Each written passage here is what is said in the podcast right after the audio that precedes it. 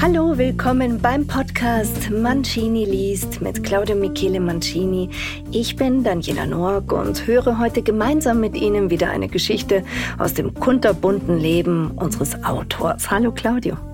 Hallo Daniela, schön, dass du mir wieder beiseite stehst, um die Sendung zum Erfolg zu führen. Naja, also etwas musst du ja auch dazu beitragen. Etwas. Ich gebe mir auch alle Mühe. Ich habe ja nicht nur dir, sondern auch meinem weiblichen Publikum versprochen, ein gut gehütetes Geheimnis zu lüften. Ah ja, ich erinnere mich. Ähm, geht es heute nicht um Schuhe und Handtaschen? Ja, unter anderem. Vor allem gehe ich der Frage nach, weshalb Frauen dermaßen schuhaffin sind und worin die Ursachen liegen. Ach, und das hast ausgerechnet du untersucht, wissenschaftlich? Ja, meine Forschungen führten mich ins frühgeschichtliche Zeitalter. Wenn man es genau nimmt, begann der Schuhfetischismus zu Zeiten Adam und Evas. Dort nahm alles seinen Ursprung. Das Ergebnis kannst du heute bei Gucci, Vuitton und Prada besichtigen. Du glaubst also allen Ernstes, dass wir Frauen aufgrund der Evolutionsgeschichte Designerschuhe kaufen? Hältst du uns für genetisch so beschädigt? Ja, nicht nur. Ach, weswegen denn noch? Das Suchen steht im Vordergrund, nicht das Finden. Das ist so ähnlich wie bei Männern. Denn Schuhe und Männer haben zumindest für Frauen eins gemeinsam. Nach den richtigen muss man lange suchen. Darin liegt der Kick.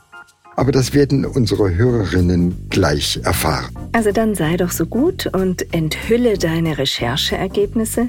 Sie, liebe Zuhörerinnen und Zuhörer, erfahren jetzt, wie sich unser Claudio das mit den Frauen und den Designerschuhen so zusammenreimt. Natürlich streng wissenschaftlich. Sie hören, Mancini liest. Neue Schuhe braucht die Frau. Um dieses Thema zu beleuchten, bedarf es eines Blickes in die Schöpfungsgeschichte. Will man der Bibel Glauben schenken, hat der Herr zuerst Adam erschaffen. Ich will es vorwegnehmen, er war barfuß, hatte aber unversehens eine Rippe weniger. Möglicherweise hatte Gott sich etwas dabei gedacht, als er damit die Frau erschaffen hat. Bekanntermaßen wurden Adam und Eva aus dem Paradies vertrieben. Würde sich Eva nicht mit der Schlange verbündet haben, weil sie ihren Kerl verführen wollte, wäre die Sache vielleicht noch einmal gut gegangen. Und hätte sie hinterher einfach wissend geschwiegen, würden wir heute eine friedliche Welt haben. Aber nein, als ihr klar war, wie Frau einen Mann um den Finger wickelt, wurde das zu ihrer Gewohnheit. Und als sie sich im Garten Eden einen Dorn in den Zeh trat, Während sie Unkraut jätete, war der Spaß vorbei. Postwendend latschte sie zu Adam, der gerade unter einer Palme saß und einen Speer schnitzte, hielt ihm ihre verlockenden Früchte unter die Nase und schon hatten wir nicht nur den zweiten Sündenfall, sondern auch reichlich Erpressungspotenzial. Ich nehme an, dass Eva nur deshalb mit ihren Reizen kokettierte und Adam den Mund wässrig machte, weil sie neue Klamotten brauchte. Mich würde interessieren, wie viele Feigenblätter er heranschaffen musste, bis sie endlich sagte, ich nehme dieses. Und da der Allwissende das Weib überflüssigerweise mit Eitelkeit und Gefallsucht ausstattete, überrascht es nicht, dass sie sich im neuen Outfit bewundern wollte. Eva hatte also nichts Eiligeres zu tun, als an den nahegelegenen Fluss zu eilen. Als sie sich zum ersten Male auf der spiegelnden Oberfläche des Wassers betrachtete, bemerkte sie, dass Feigenblätter nicht besonders kleidsam waren. Die Problemzonen waren nur unzureichend bedeckt. Besonders Hüften und Oberschenkel erregten ihr Missfallen. Was Adam damals noch nicht wissen konnte, ist die Tatsache, dass das Quengeln und Nörgeln von Frauen kein Laster, sondern eine normale weibliche Sprechweise ist, die der Herr ihr in die Wiege gelegt hatte. Evas heruntergezogene Mundwinkel zeigten Wirkung, und dem armen Gatten blieb nichts anderes übrig, als Bananenstauden mit riesigen Blättern zu züchten und im Anschluss einen Spiegel zu erfinden.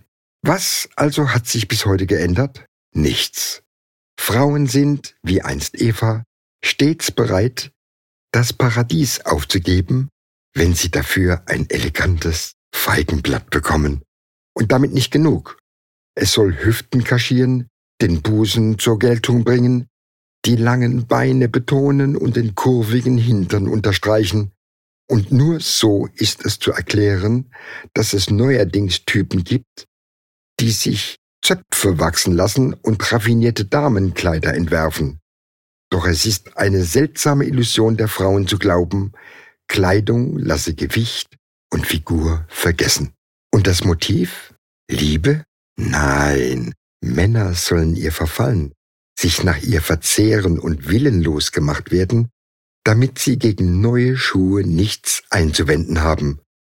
Dabei vergessen die Damen niemals, dass die Liebe der Männer in neun von zehn Fällen auf ihrer optischen Verführung, sprich Täuschung beruht. Dass Eva ein leichtes Spiel bei Adam hatte, liegt auf der Hand.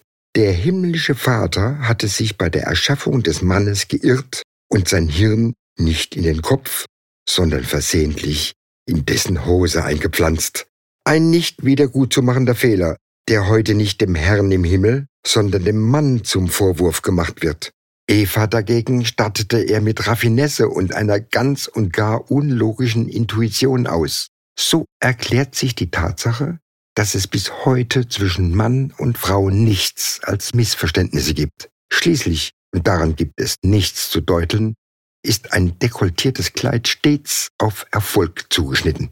Wenigstens können wir Männer uns heute darauf zurückziehen, dass es göttlicher Wille war, dass wir heute auf beinahe jeden weiblichen Hintern starren. Wie sehr der Mann darauf achten muss, was Frau meint, wenn sie etwas sagt, zeigt folgendes Beispiel. Wenn Frauen über Stoffwechsel reden, meinen sie immer ein neues Kleid und nicht etwa eine fehlgeschlagene Diät. Einer der großen Meilensteine in der Evolutionsgeschichte der Frau war die Erfindung von Schuhgeschäften und die damit verbundene Suche nach dem richtigen Modell. In dieser Zeit entstand das geflügelte Wort, dass Männer und Schuhe eines gemeinsam hätten. Nach den richtigen muss man lange suchen. Aschenputtel ist der beste Beweis dafür, dass die Damen glauben, neue Schuhe seien unverzichtbar. Es gibt Frauen, die Schuhe sammeln, um sie nur einmal zu tragen. Ich kenne Frauen, die für jedes Kleidchen, für jedes Wetter und für jeden Anlass passende Schüchen haben. Damit will ich nicht etwa sagen, dass ein einmal gebrauchter Mann je nach Gelegenheit oder Ereignis ausgetauscht wird oder im Schrank verschwindet. Ziemlich unwahrscheinlich, zumal so ein Kerl wegen der Schuhe und der vielen feigen Blätter Blusen, Kleider, Tops, Jäckchen, Kostüme, Hosen, Slips, Hängerchen, BHs, La Perla, Reizwäsche, dort gar keinen Platz fände. Gebrauchsunfähige Männer werden anders entsorgt. Rigoroser, unerbittlicher, nachhaltiger und rücksichtsloser, es sei denn, sie verfügen über das nötige Kleingeld, Designer mit Zöpfen zu bezahlen, die sich darum bemühen, Frauen ständig neu einzukleiden. Was die Damen damals wie heute allerdings mit ihren Galoschen, Riemchen, Sandalen, Stiefeletten, High Heels oder Pumps erreichen wollen, liegt ebenfalls auf der Hand. Sie wünschen sich nichts sehnlicher, als dass wir ihre Beine bewundern und uns angesichts der wohlgeformten Versprechungen das Wasser im Mund zusammenläuft. Es geht also wie seinerzeit im Paradies um süße Früchte, und Eva ruht nicht, bis Adam anbeißt äh, genauer gesagt in den Apfel. Schon deshalb haben Modeschöpfer von Rang unverschämt tiefe Ausschnitte an Kleidern erfunden. Dass die Pharmaindustrie aufgrund des verführerischen Großangriffes und des Überangebotes weiblicher Reize der Damen sogleich mit Viagra nachgezogen hat, ist nichts weiter als eine Art Selbstverteidigung. Männer mussten befürchten, den neuen Herausforderungen nicht mehr gewachsen zu sein. Schließlich hat Eva ihrem Adam damals auch nicht mit einem ganzen Obstkorb verführt. Sie wusste, dass das Flüstern einer Frau die Männer schneller in Bewegung bringt als das Brüllen eines Löwen. Lange, schlanke Beine ohnehin. Nun ja, Gegen schöne Beine ist prinzipiell nichts einzuwenden, vor allem dann, wenn die Röcke kurz genug sind. Ich gebe zu, Füße interessieren uns dabei weniger. Entfleucht uns Männern ein anerkennender Pfiff, bekommen wir sofort die Quittung. Prompt reduzieren Frauen uns darauf, dass wir sie auf ihr Äußeres reduzieren. Ein Paradoxon. Weshalb tun sie dann alles, um den Kerlen zu gefallen? Ist es den Männern zu verdenken, wenn Sie beispielsweise in Ihrer Freizeit Frauenherzen sammeln und es nur einmal benutzen? Ich sage nein. Einerseits treibt sie ein gewisser Nachahmungstrieb dazu, andererseits kann man schließlich nicht stundenlang im Schuhgeschäft auf Hockern herumsitzen und den Damen dabei zusehen, wie sie 200 Paar Schuhe ausprobieren. Und garantiert verlassen sie den Laden, weil ihnen kein einziges Paar gut passt ein Grund mehr, ins nächste Geschäft zu stöckeln.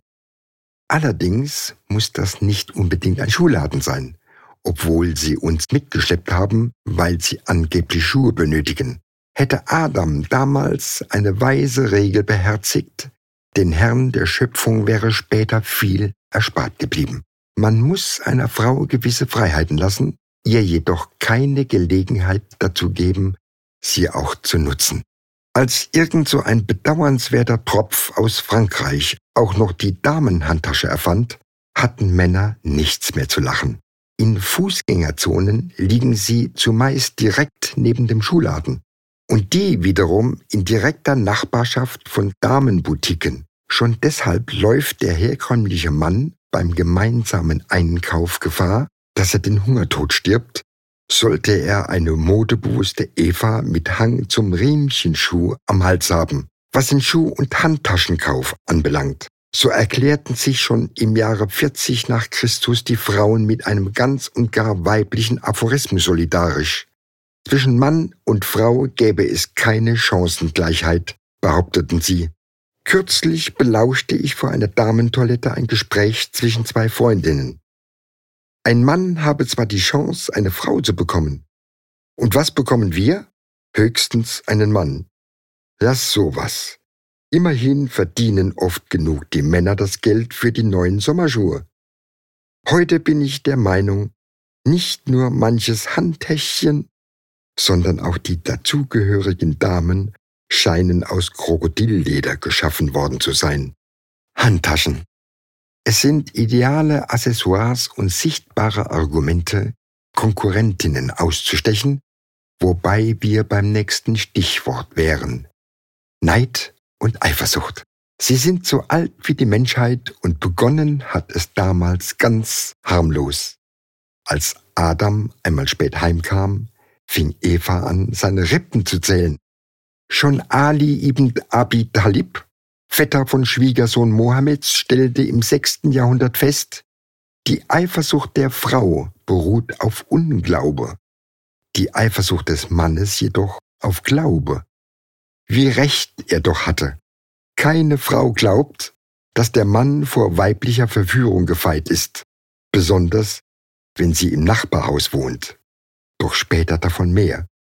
Der kluge Mann baut vor, kauft seiner Frau am besten ein paar Schuhe und schwört Stein und Bein, dass er nur ihre Früchte liebt.